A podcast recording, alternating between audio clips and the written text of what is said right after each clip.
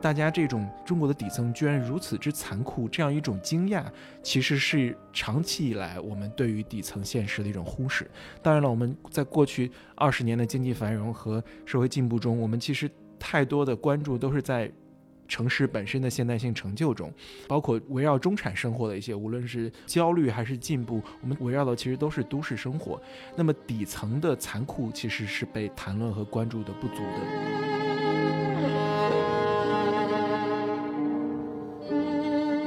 呃，以谷爱凌现象，就是他们的家人为代表的，尤其是她的妈妈，我们可以看到她妈妈的整个成长轨迹，其实是非常精英主义视角的。那大家会觉得这是一种 lean in，就是精英女权主义。最早 lean in 是那个桑德伯格，就是 Facebook 的副总裁那个女性写了一本书，然后她鼓励在职场处于高位的女性更多的争取向前一步的权利。但是大家。忽视的是，那这世界上还有很多可能，嗯，比如说刚刚我们提到的，有很多运动员，他可能并不像谷爱凌这样拥有这么好的，呃，外形条件，或者是拥有这么好的家世资源，但他同样在体育项目当中获得了很好的成绩，但最终得到的并不是相应的媒体曝光。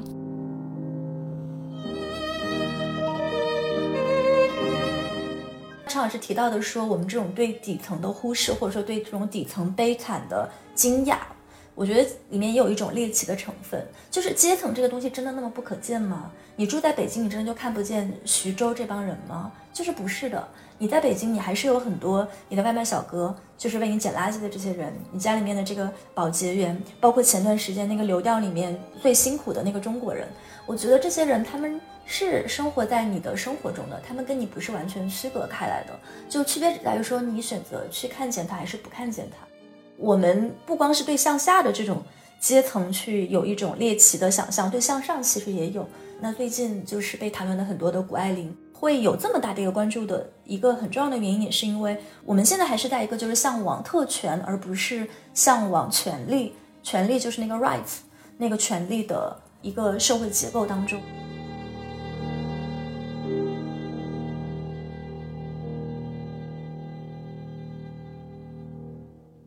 大家好，欢迎收听本期的不合时宜啊。准确来说，这应该是一期不时夜谈，因为这期节目是我们三个人重新合体啊录制的一期节目。那我们先给大家打个招呼。想想，就录这期节目之前，我想到自己好久没有录播客了，最近对怀念了，手生了有没有？最近其实都是常老师在。努力工作，在长都是常老师在努力工作。没有没有没有没有。对我们依照惯例，还是跟大家 say 个 hi 吧。大家好，我是庆。大家好，我是孟尝。对，然后在这期节目正式开始之前，我们想先宣布啊，我们节目今年的一个小小的新闻，呃，就是我们今年开通了不合时宜的 newsletter。然后，如果大家想要关注我们的 newsletter 的话，可以在我们的官方微博或者是官方微信里面找到订阅这个 newsletter 的方式。那我们现在三个人是期待说，就是理想化状态是希望每周都可以更新一次 newsletter，然后希望把我们，嗯，在不同地方的所见所闻、所思所想，在这个 newsletter 里面和大家做更多的呈现。当然也是跟我们播客的形式有点不一样，因为之前一直都是以声音的形式和大家见面，但其实我们三个人之前在做媒体的时候，主页都是写字，所以。嗯，也是一种既亲切又陌生的方式，然后来跟大家重新的见面。所以如果感兴趣的话，大家就可以去订阅一下我们的 newsletter。嗯，然后今天这期不实夜谈，我们其实想聊一下最近的一些热点话题，因为我们关注到在社交媒体上最近有很多不同的女性话题在不断的进入我们的视野。呃，比如说从一月底爆出的丰县铁链女的新闻。到她背后所牵扯出的一系列拐卖妇女的问题，再到最近呃让人非常振奋的女足夺冠，我听说这好像是十六年之后再次就女足再次获得冠军。虽然我是一个 不看足球的人，但是这个消息还是就是充满了我的朋友圈。然后再就是最近这几天，of course 大家都知道的冬奥会上引发了全民关注的运动员谷爱凌。那这些呃新闻看似都没有什么关联，但他们几乎在同一时间占据了我们的信息流，所以我们三个也在想，就是在录制节目的时候也在想，这些爆出的不同与女性角色相关的新闻，就已经足以让我们看到在这片土地上的一些魔幻现实，以及千差万别的众生群像和背后我们可以去讨论的，嗯，各种尖锐的社会问题吧。所以在今天的节目当中，我们就希望能够来泛谈一下最近发生的这些呃女性相关的新闻和事件，以及提供一些我们自己的评论和观感。对，之前常老师在我们在群里聊这个话题的时候，他给了一个非常好的名词，叫做“女性折叠”。所以常老师要不要先来？说一下，就是我觉得我们可以可能先从泛谈一下这三件事情对我们自己的一些感受来聊起。对，刚刚我们其实，在录制没有看到新闻出来，呃，丰县已经已经又发了通告，就是处理结果，也就是说以人口拐卖为处置。对对对，三个人已经被刑事拘留了，所以说这个其实也不是太意外的一个结果，就是在极大的舆论和民愤推动之下吧。那但是这个这个结果的处置。可能是一个大家有预期的一个结果，但是可能更更深远的，还是要去想说这样的从制度化层面、体系性层面，这怎么避免发生这样的事情？我想，包括这个事情折射出来的呃层层叠叠的问题，还有还有舆论对这个事情的态度，可能很多更多的问题可能在之后。嗯嗯，我记得丰县的那个新闻在网络上其实也是发酵了一阵，就刚开始的时候是。那家的那个男性就是那个八孩之爹，然后他被当做这个当地政府想去扶贫的一个对象，就是被作为一这种绩效的代表，或者说作为一种自己一个人，然后独自带着八个娃，然后艰苦不屈、艰苦不挠这样的一种形象出现的。然后直到后来，大家才看到了，就是躲在那个小黑屋里面的那个。八海的母亲，然后她在那里面的一个形象是作为一个疯女人出现的。那由此往下挖过去之后，也是由于网上这种波涛汹涌的一个舆论，呃，最后让这个个案它在某种程度上算是得到了一个法律上的一个一个答案。当然，这个答案到底能够多大程度上回应说现在汹涌的这些民意？和个案之外，还有那么那么多的被拐卖的妇女，被囚禁在房间里面，只是作为生育机器，只是作为子宫的载体存在的女性，到底还有多少？嗯，我觉得这是我们接下来可能更应该去。关注的一个问题，因为后来读到就是说这个八个孩子的母亲，她在那个呃最开始那个通告里面，她的名字叫做杨某霞。后来呢，正是说她其实是这个云南啊一个村子里面的一个少数民族的呃姑娘，叫做小花梅。后来也读了一些就是关于那个云南那个村子的一些一些情况，一些这个人类学的调查。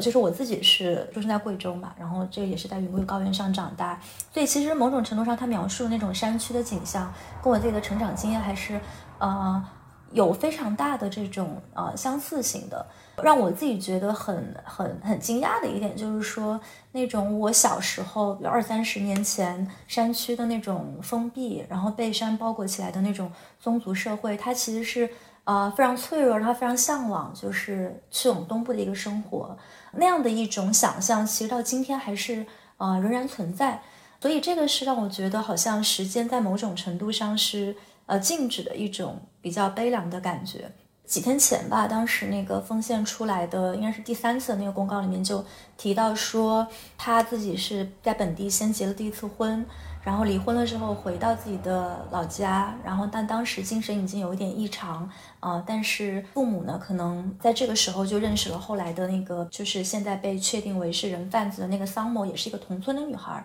然后就跟那个桑某说，嗯，你把她带去治病，然后你你在那边让她找个好人家嫁了，最后就才出现了桑某把这个小黄梅弄丢了，或者把小黄梅卖了，呃，几十年之后就呈现在我们面前的时候，她已经是一个被上了锁链的八孩的母亲。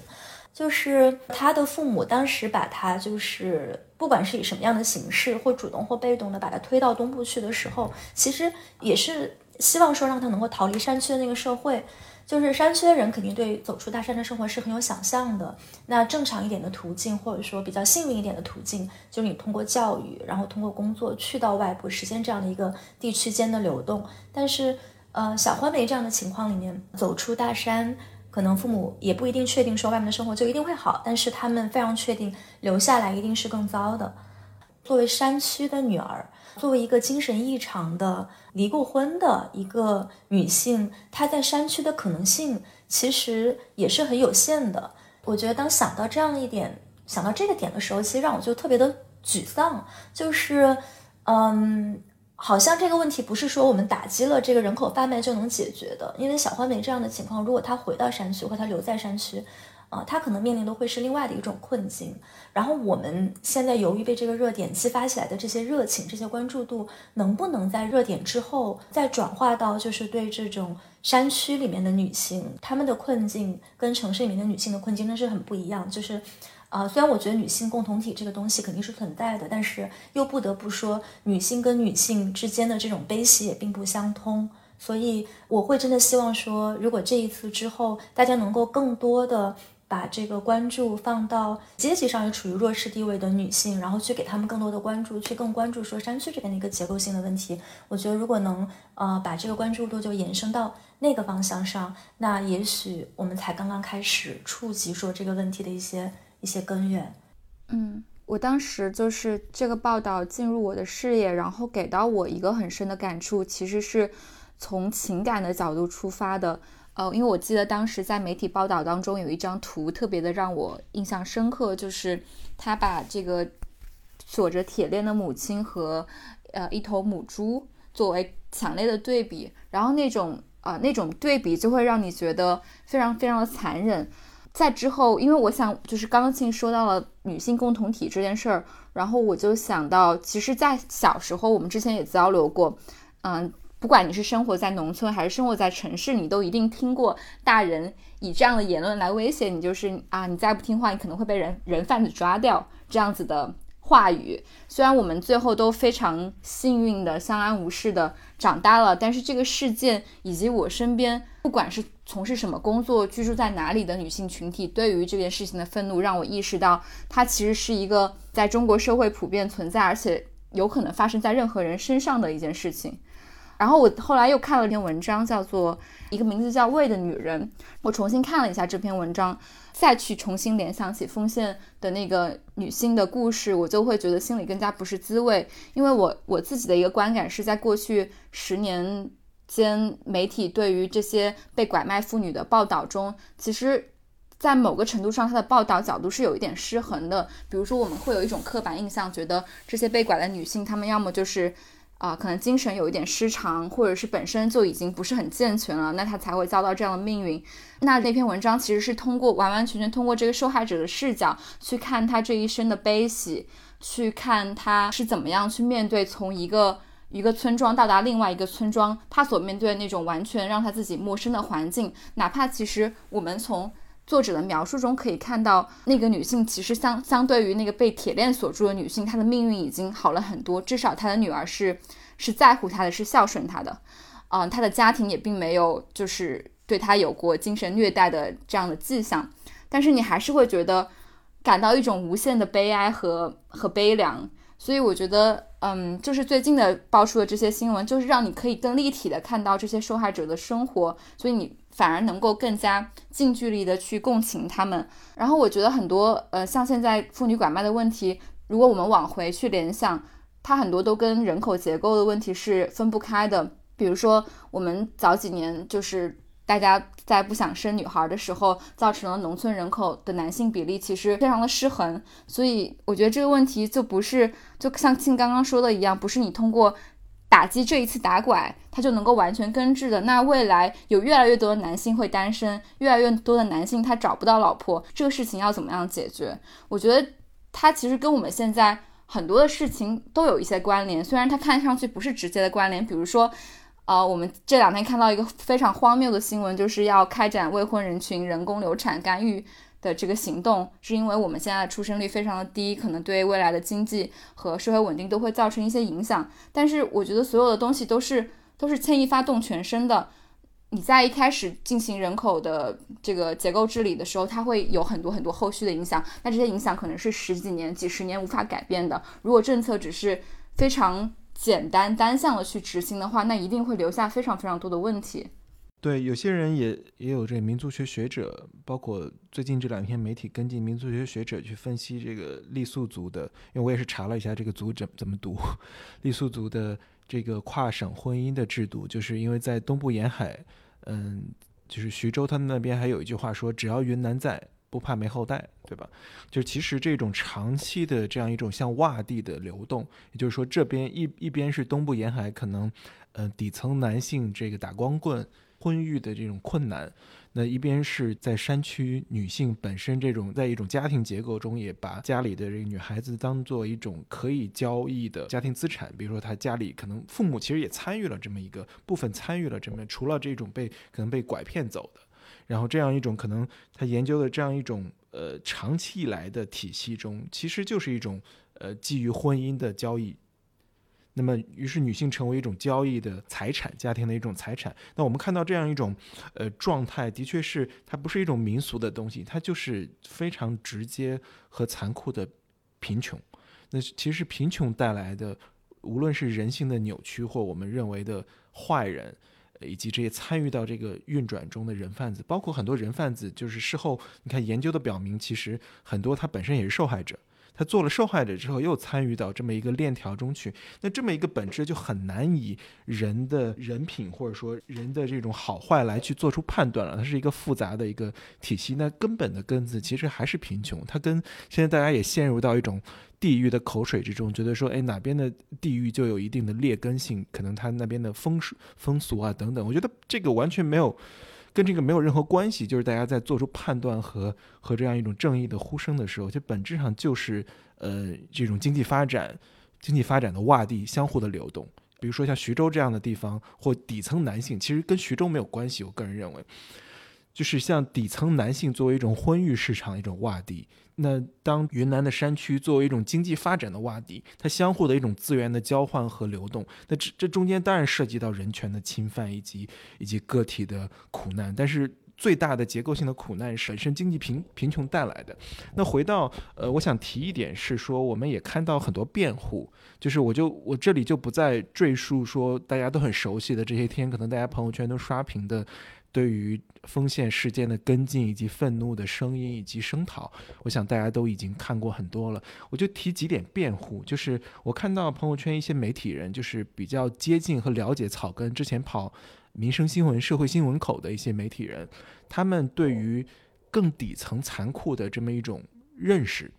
也就是说，他们提出一种主张是说，大家这种惊讶的发现底层。中国的底层居然如此之残酷，这样一种惊讶，其实是长期以来我们对于底层现实的一种忽视。当然了，我们在过去二十年的经济繁荣和社会进步中，我们其实太多的关注都是在。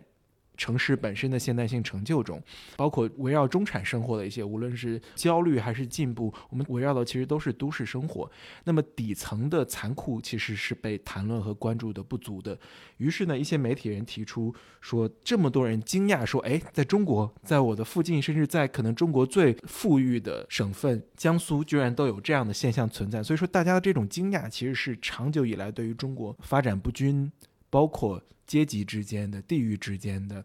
呃人与人之间的这样一种发展不均衡的长期的漠视，就是说这样一种不平等、不均衡的一种漠视。就我们默认，我们已经生活在一种极致繁荣、物质繁荣、现代性成就的一种社会里了。所以说，这是一个人们惊讶的一种来源。但是呢，有一种辩护的声音是这样的：是说很多男性、底层男性讨不到老婆这种光棍的现象是一种现实，于是他们用这样一种现实去。为人们进行这种婚姻买卖、婚姻交易进行辩护，说如果没有这样的交易，那他就真的讨不到老婆，他就会绝后。我觉得我对这样的一种一种辩护，就是对这样一种现实说，因为有这样的现实，所以说我们要理解这样现象的存在是非常不同意的。因为我们退到最后说，有一些男性如果不这样，通过这样的方式交易的方式。呃，来讨老婆的话，他的确叫打光棍，的确叫绝后，就是他没有办法。但是我们是不是解决自己的困境？这些男性解决自己的困境，需要通过伤害他人的方式去实现呢？就这样一个立论，其实是根本站不住的。也就是说，我们没有办法以任何理由为说一些人自身存在的一些，无论结构性，我们可以说男性打光棍。的这种现象有多少结构性的因素？村里的女性大多数流向了城市，可能去往城市务工，往上流动，因此底层的男性留在村子里面，就面临着一种打光棍的一个一个现象。那一个人打光棍是一种残酷的现实，但是是不是消解自身的处境就要通过伤害他人的形式去存在呢？那这是这是一个点，所以说我其实不太同意很多一些媒体人对这样一种现实的辩护。但是这也提到庆刚才提到的说，如果这些女性没有被参与到这么一种。呃，婚姻交易或者说人口贩卖和流动的现实中的话，他们是不是他们的生活就更可观了呢？他们是不是从一种非常自然的可以接受的生活状态，坠入了那样另一种悲惨的境地呢？比如说，我们知道《盲山》里面是对吧？女大学生被拐骗，她本身是可以拥有一个非常正常的可能城市的普通生活的普通人的生活的，她是坠入了一种。呃，噩梦一般的境地里面，但就像庆刚才提到说，我们提到的，在这样一种 case 的跨跨省婚姻的 case 中，可能这些女性只是从一种悲惨坠入坠入到另一种悲惨中，因此我们解决掉彼端的人口贩卖的问题，可能也没有办法解决掉她们本身生活生活在的一种贫困的本身的困境中，所以说他们是从一种困境到了另一种困境，这两种困境都是困境。然后另一点，我想。我想补充的是，我们其实也坠入到一种，我看到很多人对于，呃，人们围观者的麻木的一种一种愤慨中，就是说，我们每天每天活在一种非常富饶的现代生活、都市生活中，我们对于他人的苦难、远方的哭声共情不够。我觉得这。当然是非常重要的。我们保持同理和共情心，我们要在力所能及的去关注他人的苦难和哭声。与此同时，我觉得大家把这样一种冷漠或者说不了解，就是大家都市人群对于底层残酷的不了解，都把这种期望都寄托在人性和善和道德身上，我觉得是非常脆弱的一种预期。因为本质上，没有人有道德义务。在自己的日常生活中，二十四小时中都抽出精力去关注一个远方的哭声，因为这不是他必然的一种道德义务，只是说他通过在自己在社会中的角色，把这样一种工作。让渡或者说交付给了其他人去做，我们应该问的是那些本应做这些工作的人有没有做好他们的工作？比如说，我们想象在一个完善的社会体系中，有很大量的社会组织 NGO 和社会福利体系去帮助那些身处底层残酷中的人，因此我们会有社会工作，会有 NGO，会有会有不同的社会组织去进行关注，政府应该提供的公共服务和社会福利体系，因此我们。正常的一个都市中生活的人，不能因为他没有生活在远方的哭声里，就背负一种最大程度的道德道德责任，说这是我们对底层的残酷不够。没有，我觉得一个正常的社会，是我们把从事这些工作交付给了其他人。那我们交付给的那些人有没有做好这些工作？我们不能期待每一个人都活在说哦，我每天起来就只想关注，呃，远方的哭声、底层的残酷。这。可能靠这种道德的呼吁，可能本质上也不解决问题。所以说，我们真正应该应该指向的是是结构性的，是体系性的，是应该做好这些工作的人，而不是说靠对每个人道德的呼唤。对，刚才常老师讲这个，还让我想到一种，就是说那种就常年比如说跑社会新闻、跑民生新闻的人，那他他们当然看到了更多中国这个大地上具体的这种社会这种组织是怎么。呃，建构起来的那确实，现实中有很多事情它不合理，它甚至不合法，但它存在着。那我们应该用什么样的态度去看待这些事情？我觉得这中间有一种怎么讲呢？有一种思维上的偷懒，就是比如刚才提到的几个例子，就是因为这个东部底层的农民，他们生活很惨，他们没有老婆，然后他们是他们在这社群里面最底层的那个人。所以他们稍微有点钱，他们可以从西部买一个老婆，那这个成为一种暂时的解决方式。那当地人也不觉得这有多大的道德问题。那当地的这个基层的组织，甚至呃默许，甚至参与了这样的一些行动。那嗯，如果不是因为一个特殊的契机获得了出圈，那这种方式，嗯，就是还是会在这个地方继续下去，因为它是一种暂时的、有效的（打引号的有效的）这个解决的方式。另一个问题是，哦，那因为这个西部的生活很困苦，那女性的生活就更苦，没有什么希望，所以这个嫁到东部去实现这样的一种，呃，区域间的一个流动，也许可以部分弥补掉他们原来生活的这种就是困苦的程度。那不管是什么方式，这个看起来好像也可以成为另一种就是打引号的有效的解决方式。但是我觉得这个其实都存在一个就是思维上的偷懒，就是说，嗯，我们我们知道什么是对的。我们也知道，你在把这个东西往深里去想，哪一些结构性的东西是是需要改变的。但是我们现在就比较满足说一种暂时有效的方式，哪怕这个方式它嗯不合理甚至不合法，但根源可能还是说我们并不敢去想象一种更根本的改变，也不敢去提出更多的主张。我们这些其实说白了，这些在呃积极的参与讨论、网上的讨论这样的一些人。我们所谓的这个中产阶级的这群人，嗯，讨论之外，就大家也都有自己的生活，大家可能也都社畜，也都需要九九六，然后是下班的这一个小时，我会把我仅有的一点对公共的关注投在这个事情上。但是我们其实并没有做好说真的去接受更深刻的一些改进的心态。我觉得它某种程度上，比如说现在这个个案得到了解决，它某种程度上。嗯，它当然是好事，不否认它是个好事。它对于解决处在这个情境下中的这个巴海妈妈肯定是好的，但是它另一个方面，我觉得也是有一点在满足说我们每一个人就是呃有一点这种廉价的安心，我们都是好人这样的一种观感，就是我们只有这么多的精力可以投给这个公共的事件，然后我们希望它。就是到此为止，因为我们也有我们自己这种阶层的快速缓解道德焦虑。对对对，我们也有这种阶层的焦虑。然后，包括刚才常老师提到的，说我们这种对底层的忽视，或者说对这种底层悲惨的惊讶，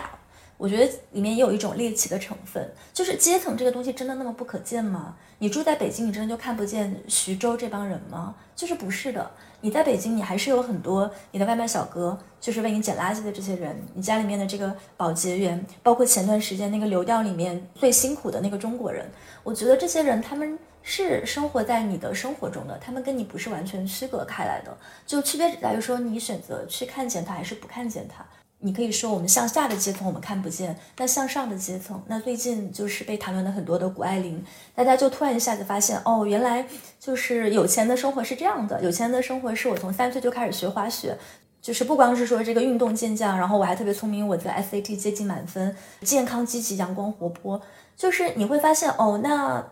能够实现这个东西，它背后其实是有一整套的这个阶级构建的这种 infrastructure。我们不光是对向下的这种阶层去有一种猎奇的想象，对向上其实也有。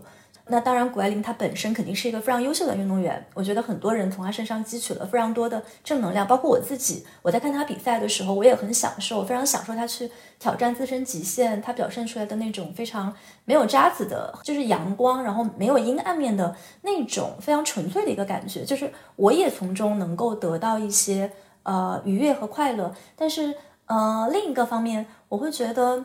大家还是会对这样的一种现象会有这么大的一个关注的一个很重要的原因，也是因为我们更是一个去，我们现在还是在一个就是向往特权，而不是向往权利，权利就是那个 rights 那个权利的一个社会结构当中，就是我们向往那些拥有拥有特权的人，我们向往那些就是比别人更优越的人。我觉得就是阶层这个问题，其实在很多层面上，它是跟性别是有有交叉性的嘛。然后阶层这个问题，现在这些年就是越来越被赋予上一种一种猎奇性，包括前段时间也很火的，就是那个农民攻读海德格尔的那篇文章，你们应该也记得。所以，嗯嗯，神职。对，我觉得媒体的这个 表达现在确实也有也有一些值得反思的地方。嗯，说到谷爱凌这个事情，就是因为最近很多媒体都报道了，然后。包括朋友圈，很多人在转发，很多的有了娃的父母在感叹说：“哇，要是能有个这样的小孩多好！”或者是说我能够从这样的育儿经验中学到什么。然后我就不知道为什么我看到这些文章啊，我就会心里有一点点的反感。那也不能说是反感吧，就是会有点不适。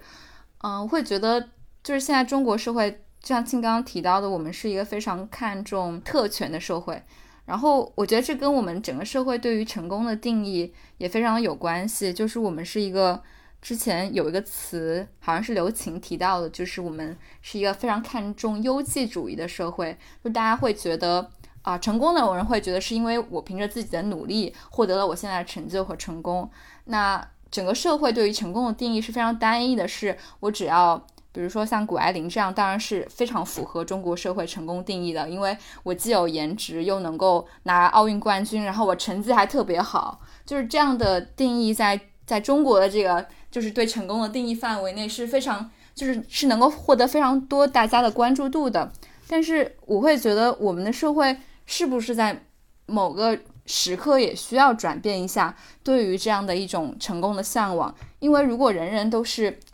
期待这样的成功，那在我们的社会现实下，我们是不可能实现一个更加理想化的社会的，因为我们还有风险铁链女，然后我们还有那么多的不公平。所以我之前听到一个说法，就是如果有一天我们对于成功的定义不再是你能够在学校获得更好的成绩。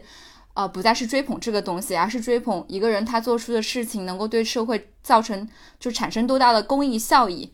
把这个定义为成功，那或许我们所有人也都会少一份焦虑。大家受困于这种对于成功、对于狭狭隘的成功的定义的范畴当中太久太久了。然后让我们有时候不知道怎么样去追求一种就是更加正确的在这个社会中找到自己位置的方法。对我刚看完一本书，也是桑德尔的新书，就是《精英的傲慢》，他其实就在从根子上去剖析优绩主义带来的问题，也就是说，只要你努力就能成功这句话带来的一个一个问题。因为我们知道，其实自由主义女权其实一直提倡说，只要机会机会平等，或者说自由主义的一整套论述就是只要机会平等，那人人都可以。努力达到自己的位置，但问题是，绝对意义上的，或者说在很多层面上的机会平等是不现实，就是从来没有抵达过的。那这是一点。那第二点是说，如果你在这样只要你努力就能成功的体系中仍然失败了，怎么办呢？我们如何对待那些失败的、没有在这样一个体系中获得成就的人？因为，因为很重要的一点是，绝大多数精英不肯承认自己的成功中有很大的运气成分。这种运气包含了自己做事。做事情就是取得成绩中的际遇，这种运气，还有自己所获得的环境，这种环境包括教育的背背景，呃，家庭父母的受教育程度，以及你在起跑线上所获得的一些一些信息。然后你可能在就是赢在起跑线这件事，就是当一个人获得所谓的成功，在优绩主义的逻辑之下取得很多成就之后，绝大多数人不肯反思或不愿意认为。自己的现有的成就很大程度上来自于运气，而事实是很多事情都依赖于运气。所以说，我很期待谷爱凌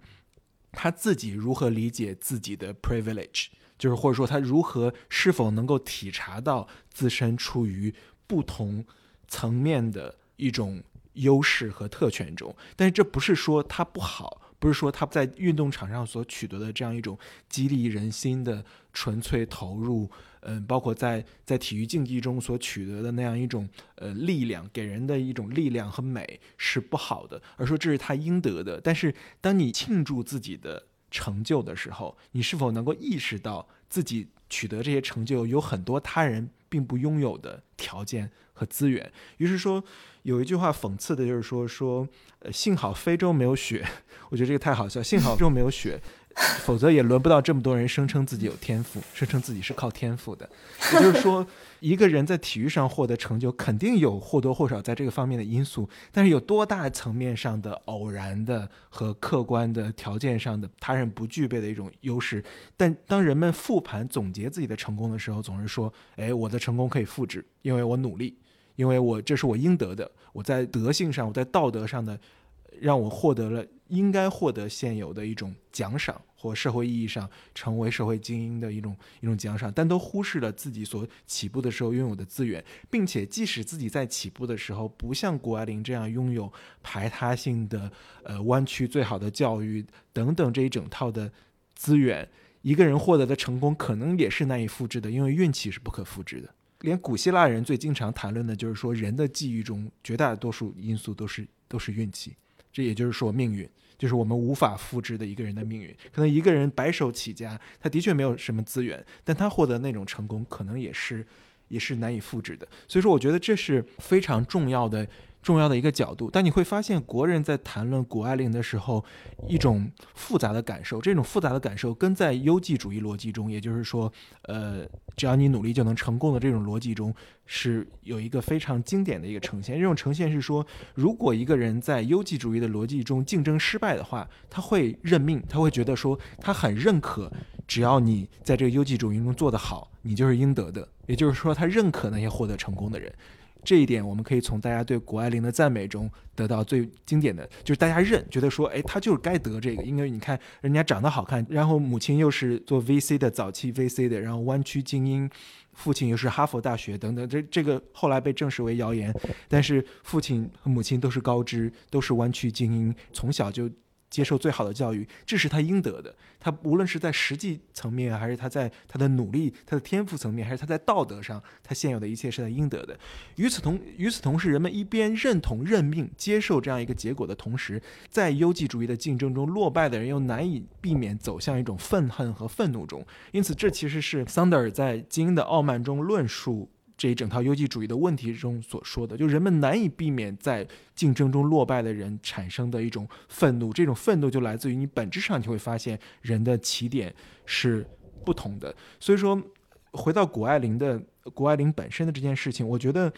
我觉得他的我看了他的视频，我觉得非常棒，我觉得他做的非常好，他非常的有天赋，然后他在他的竞赛体现出了非常强的体育精神和。就是奥林匹克精神对于极限、对于美、对于力量的这样一种、这样一种呈现。因此，我看到一种辩护的声音，就是说，我们只谈论体育精神不好吗？为什么你们不能够放过谷爱凌？就是在体育演体育，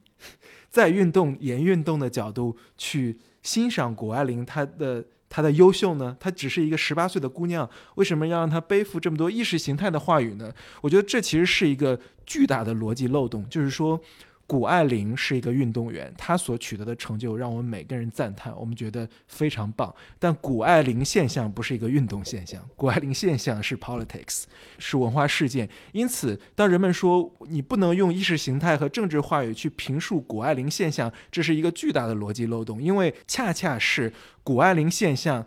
他自身的身上的一些元素，他的一些言论和他的一些身份，已经跨入了非体育的范畴。那你不能不让人们用非体育的范畴去评论谷爱凌现象。因此，这跟人们对他体育场上的成就用体育精神评评论体育精神是两码事。所以说，这样的一种辩护，其实反而是把两件事情两码事搅混在一起，做了一个非常糟糕的呃逻辑漏洞上的一个辩护。所以说。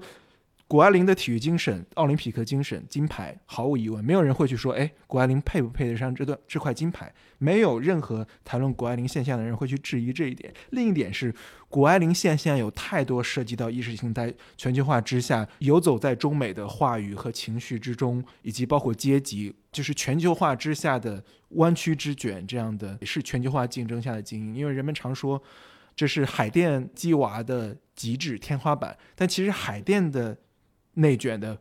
天花板目标不还是卷到弯曲去吗？就是卷中之卷，就是卷到极致，就是你要参与到全球化的卷中去。迪拜、北京和 L A 没有什么区别，卷的是同一个东西，就是全球化经营的卷，就是弯曲，就是卷到天际线了。所以说，我觉得这些维度是需要厘清的。这跟我们喜不喜欢谷爱凌是两件事情，以及谷爱凌身上是不是体现出对于女孩子从事冰雪运动或。年轻女性的这样一种榜样，根本是两码事。对对，我我想稍微补充一点，就刚刚常老师讲到的这个，就谷爱凌和谷爱凌现象，我觉得一个很容易反驳的点，那就是也有那么多别的运动员拿了冠军，然后打破了世界纪录，挑战了人类极限，但为什么没有这么大的话题度？那这个其实就很能说明为什么谷爱凌她在那个位置上，哪怕她只是一个十八岁的女孩，但是她确实就必须要去。承担说这些出圈给他带来的这种，因为话题度它肯定是肯定是两面的，肯定会有人喜欢，会有人不喜欢。但我觉得就是在你已经一边就是获得了那么大的影响力和知名度，另外一边就是说，哎，我我只谈体育精神好不好？我觉得这背后确实是有非常逻辑不自洽的一些地方。简单谈一点，就是谷爱凌这个人，我觉得他身上有非常多的有非常多的面相，就是不管是说这种。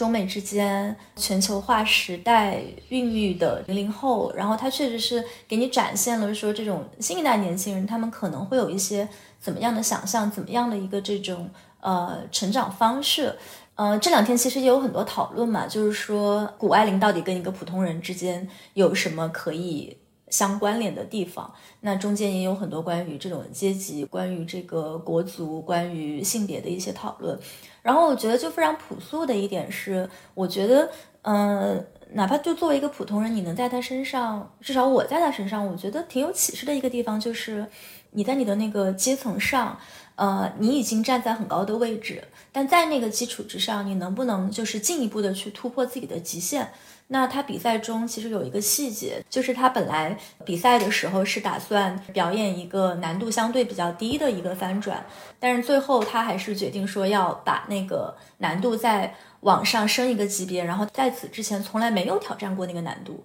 所以就是相当于说在比赛的这个情况下。放弃了比较安全的去获得一枚银牌这样的一个可能性，而去挑战自己的极限。就是《纽约时报》上也有一篇文章是讲他是怎么跟他自己的这种恐惧的感觉相爱相杀的。如果要说有一个从他身上的这个 take away 的话，那这个可能是我自己的一个 take away，就是你永远有你那个位置上可以去突破的一个东西。在很多的冬奥会的这个选手上吧，就当然不是说谷爱凌自己一个人，当然因为她现在的这个影响力，就是相当于说生活的方面的细节都得到了扩大。但是其实很多别的这种冬奥的选手身上，你也可以看到这一点。就是冬奥的这个这个运动的项目，它跟这个夏季奥运会还是很不一样，因为冬奥它更多的是这种冰雪上的一些项目。那冰雪项目它其实先天性的这个进入的门槛就会很高，因为你需要非常高昂的这个成本去承担设备的费用，然后你需要呃有这个非常好的教练。所以就是大家现在都会在开玩笑嘛，就是这个为什么说湾区的这些华裔承包了不管是中国还是美国的很多的这个奖牌，那其实也是这样的一个背景，就湾区的这些父母是最有特。权的一群啊，父母可以让孩子去参加这样的一个运动，那这当背后他当然有这个阶级，有这个我觉得先天性的一些特权的成分。那他的另一个方面就是你会看到这些选手中，他们可能就确实是会更少的有夏季奥运会的一些选手，呃，他们身上的那种苦情的一个成分，这背后当然是由于呃阶层。啊，导致的，但我觉得它确实也给现在的人们可能提供了一种关于体育的，或者说关于奥运会、关于金牌的一种新的叙事，就是我去努力去做一件事情，嗯，可能并不是因为说我不得不，而是因为就是我真的热爱这个事情，嗯，我觉得两种叙事它肯定都有自己的这种路径和逻辑。嗯，但现在当我们真的在这样的一群更年轻的运动员的身上看到了这样的一种精神的时候，你会发现，哦，那这个它好像不光是说是一种，就是 hypothetically 就理论上存在的一个东西，啊，它也在现实的人的身上是有所体现的。我觉得一方面意识到这个，然后一方面意识到它背后存在的这种阶级的不平等，啊，这个也许是就是这一届的冬奥会可以让我们就是更多更多去思考的一个地方。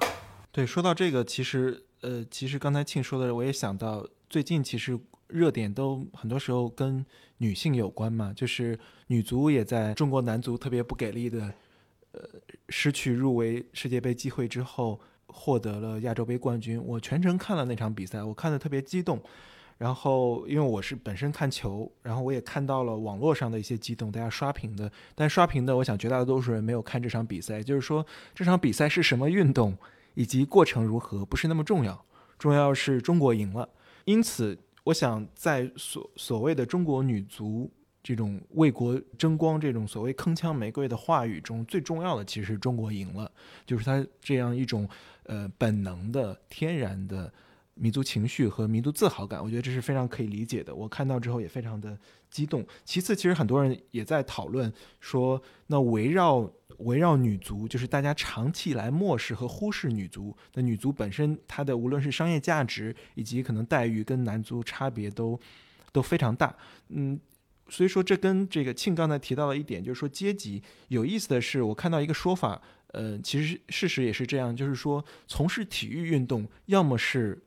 富贵之家，要么是最底层的中产不敢冒这个险。我觉得这个说法很有意思，就是就是中产不敢去搏体育。因此，当你生活在一个比较宽裕的家庭的时候，因为我们都知道，呃，移民一代、移民二代，也就是说，比如说在美国的亚裔，那让孩子们从事体育，其实在美国是一个，呃，就是从事体育和艺术是所谓。呃，人们摆脱物质和生存焦虑之后，对自己的孩子培养就是所谓务虚的一个方向，就是说什么我们这一代人从事工程、从事园艺、从事从事金融，是为了让我们的后代从事从事人类学、从事艺术、哲学以及体育。所以说，其实体育在呃，尤其美国社会的这种社会地位是非常高的。因此，家境特别富裕的亚裔二代，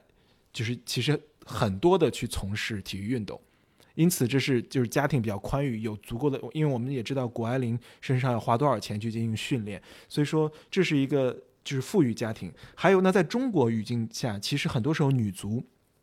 因为近些年来中国足球其实吸引了很多大量的资本，于是其实很多专业的足球运动员挣到了很多钱，男足就。就在近几年来，就是金元足球时代被称为，就是很多的资本和商业看到了这种足球的商机，因此其实中国男性足球运动员的这种收入在过去几年是暴涨的，并且到了一个现在已经进入限薪的一个程度，就不能超过年薪三百万。就之前各种天价年薪的情况，其实就在中国足球中出现。但是呢，我们会发现从事比如说女足啊，可能一些呃举国体制的运动中，其实很多是底层家庭把。孩子们，孩子练体育当做一个改变命运的一个机会。比如说，我们之前知道，呃，跳水的全红婵等等，就这是其实是一个经典现象。所以说，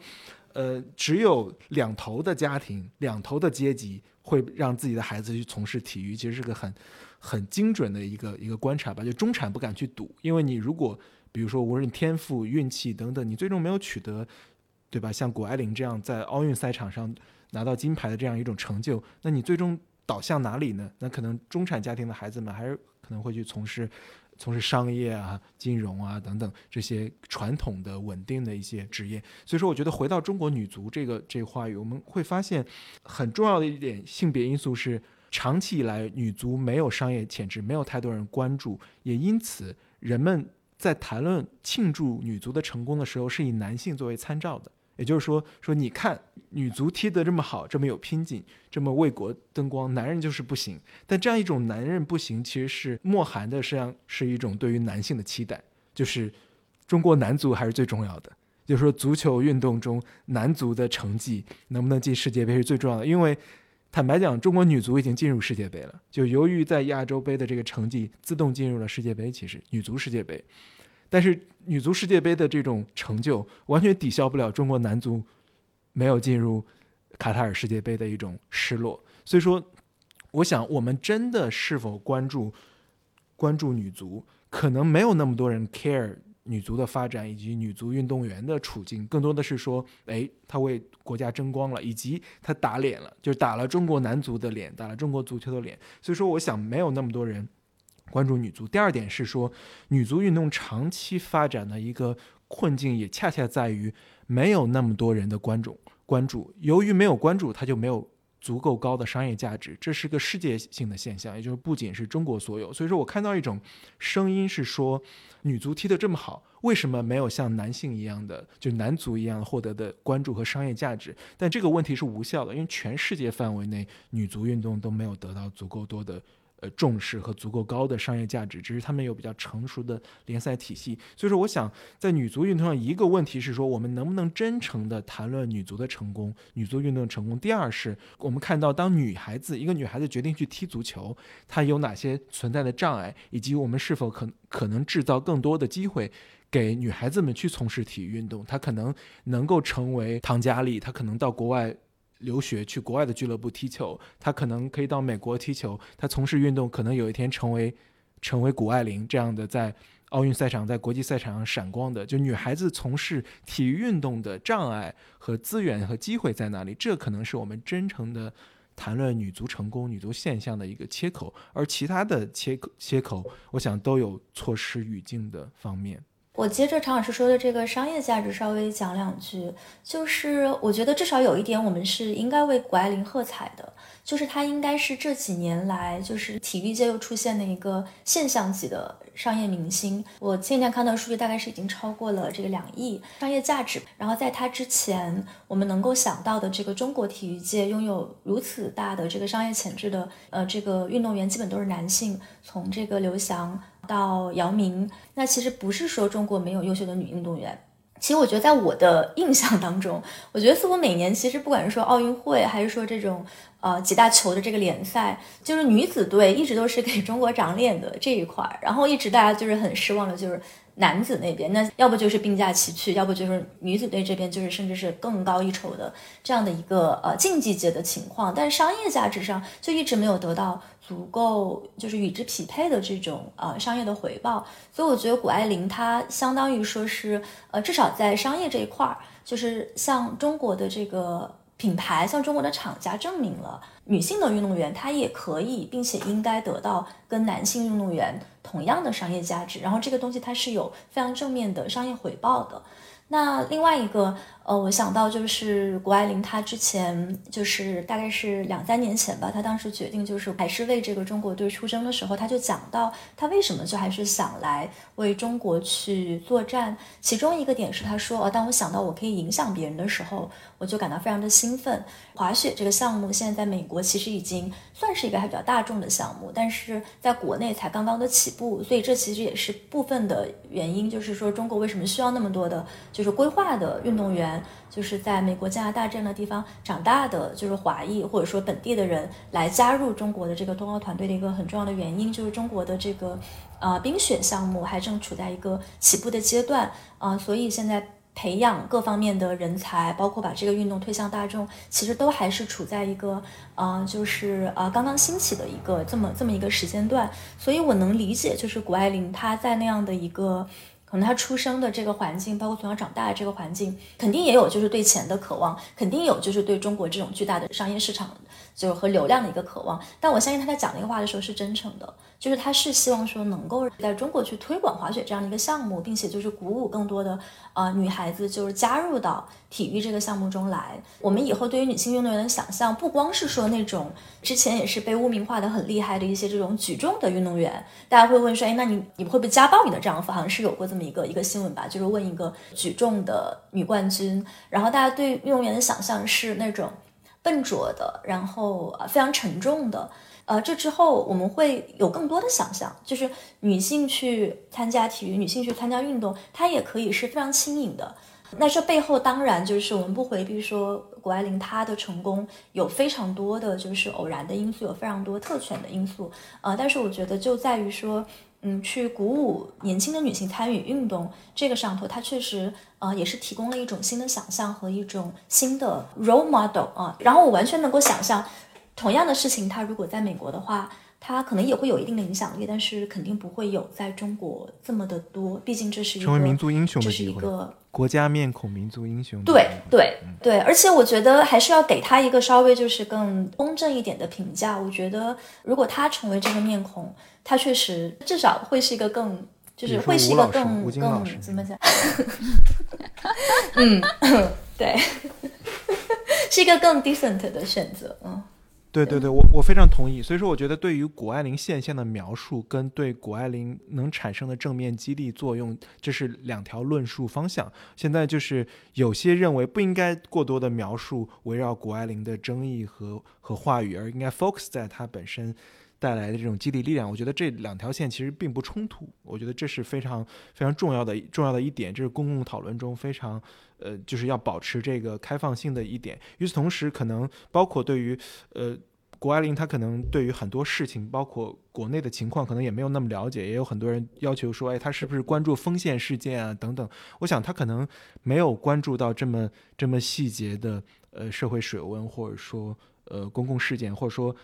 关注之后，他也可能也没有选择去做出发声，这些都有可能。毕竟他才十八岁，但是我们也的确对他的共情能力也有一种期待，因为毕竟所谓他成为一种偶像，成为 role model，那我们就期待他可能呈现出，呃，比如说本身作为一种公共人物的呃共情，比如说，因为我也知道他谈论到一个细节中，他好像在谈论到这个国内的情况的时候，他。不太了解国内，说他可能默认他所拥有的一些 access 是是所有人都拥有的。我想这可能还是出于他的确还是对中国不够了解。那我们也其实也期待像他这样的到了他这个位置的 role model 能够做出更多同理心的一些示范，因为他拥有这样的资源和能力。我最后就补充一个小点吧，就是其实也还是跟谷爱凌现象有一点关系的，因为这几天其实呃女权圈也会有一些讨论关于谷爱凌以及她的嗯妈妈以及她的姥姥，因为他们是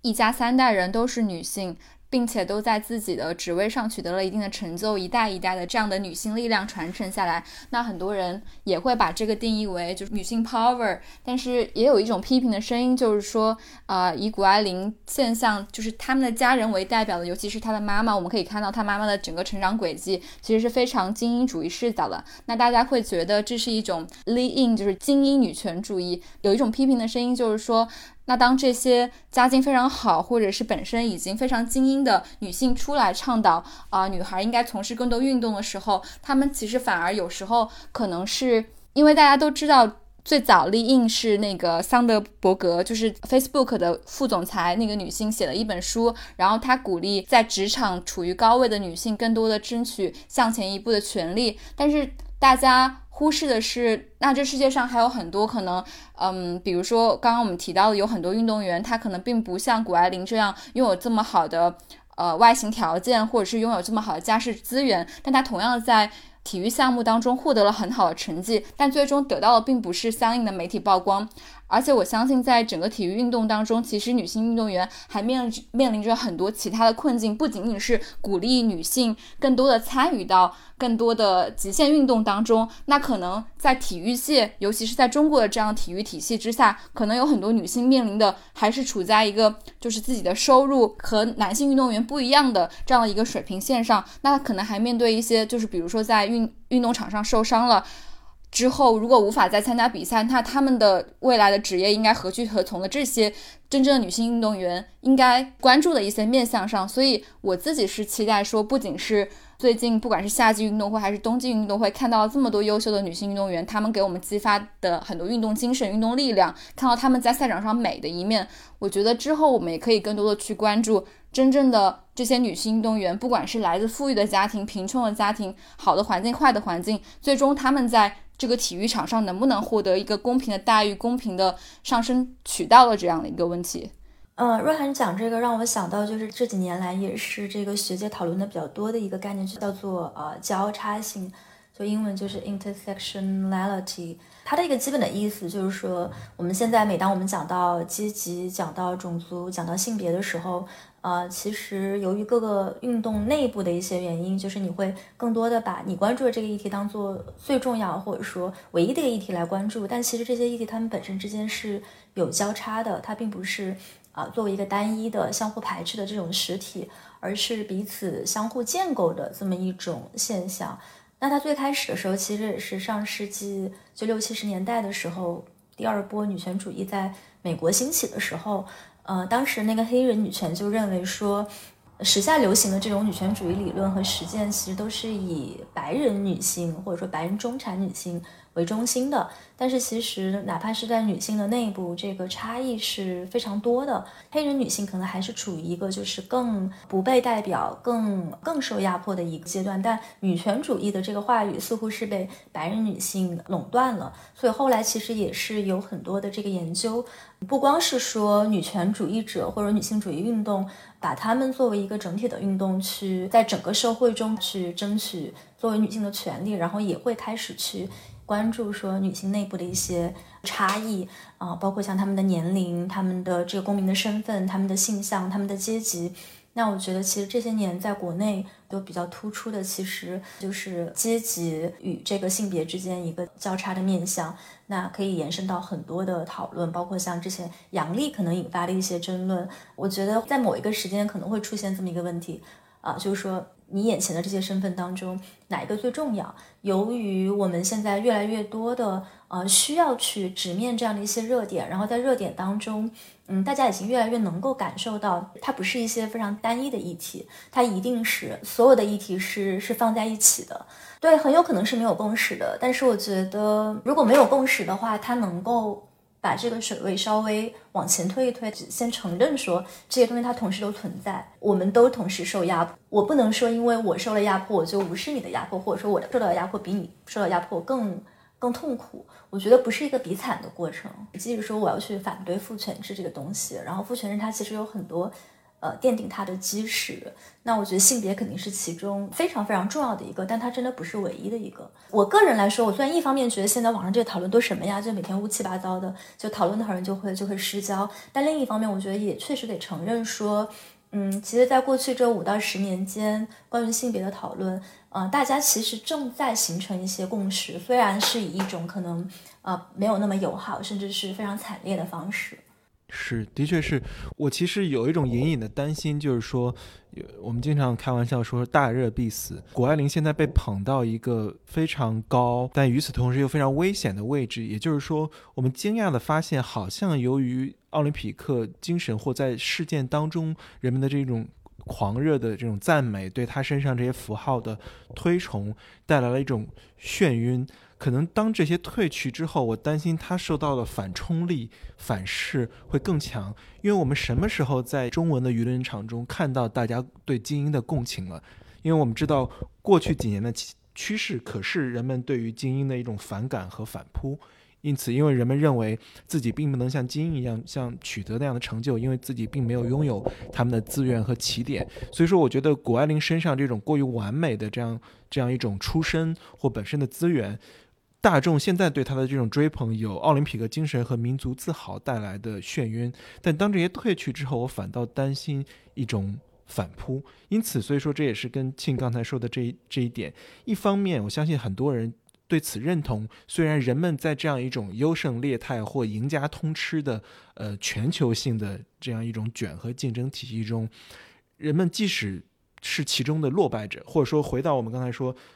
谷爱凌跟普通人有什么关系？中可能很多人知道自己跟谷爱凌的距离很远，无论是资源或或机会，那因此永远也可能成不了，成为不了谷爱凌。但是他们认同这样一种赢家通吃的逻辑，因为这其实指明了一条道路，也就是说你努力是有可能的。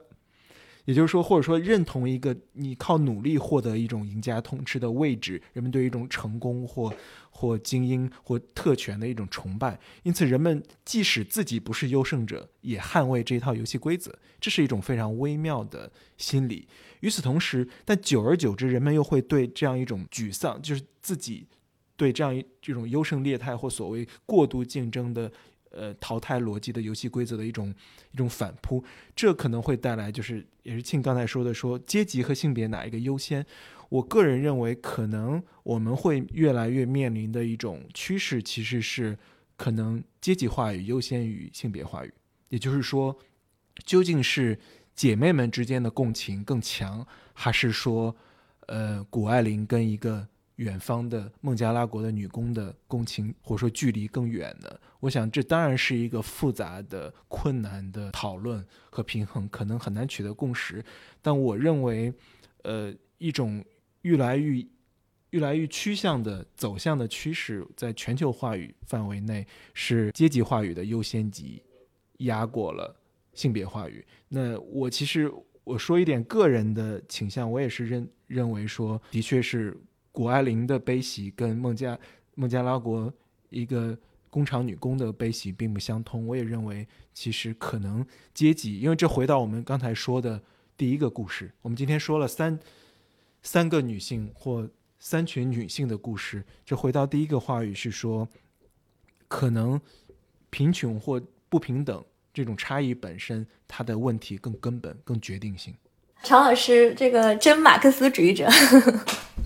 对，就是这其实也是对自由主义女权的一种批评。自由主义女权当然就是桑德伯格说的那一套，只要你努力就能成功，我可以，你也可以。那这跟唐骏的我的成功可以复制也是一个逻辑，就是说，你看，我们只要推动社会提供更多的机会平等、同工同酬，你就可以取得我的成功。但这可能是一个巨大的幻觉和谎言，因为他的成功中有太多的不可确定的偶然性因素，这种偶然因素都无法复复制。我们再说第一个。小花梅的故事的时候，其实也已经说过了。所以说，我觉得这样一种逻辑可能是更底层的。当然，不一定每个人都要同意我，但是我认为它仍然压倒了姐妹共情的那一层逻辑。嗯，在当下的语境下，我们期待有一天性别话语压过阶级话语，因为我想那时候我们感受到这样一种阶级的撕裂要小了很多。对，我觉得对常老师提到这个，其实也是这些年就是欧美左派他们进行自我反思的时候，经常会谈到的一个问题。就是，特别是前几年，当特朗普上台的时候，左派内部其实进行进行了一轮非常深刻的反思。那反思的一个中心的问题就是说，当前左派的工作重点是不是错了？就是左派是不是应该更关注传统的这种阶级议题，而不是把太多的焦点放在就是时下更流行、更吸流量的这个身份政治的问题上。因为当时也有很多的这个关于民主党的一些批评嘛，就是说，呃，他们就是为什么当时有这么多的传统袖带的一些工人，他们传统上其实应该是民主党的投票者，他们为什么觉得在这个全球化浪潮中被抛弃了？因为可能民主党想要去推的很多的议程跟他们切身的利益没有关系，变成了就城市中产他们会关注的一些议程，就更是文化战争的这个领域的东西。每个人你可能在不同的议题上。都会在某个时刻感受到你成为了一个少数派，你成为了一个少数群体。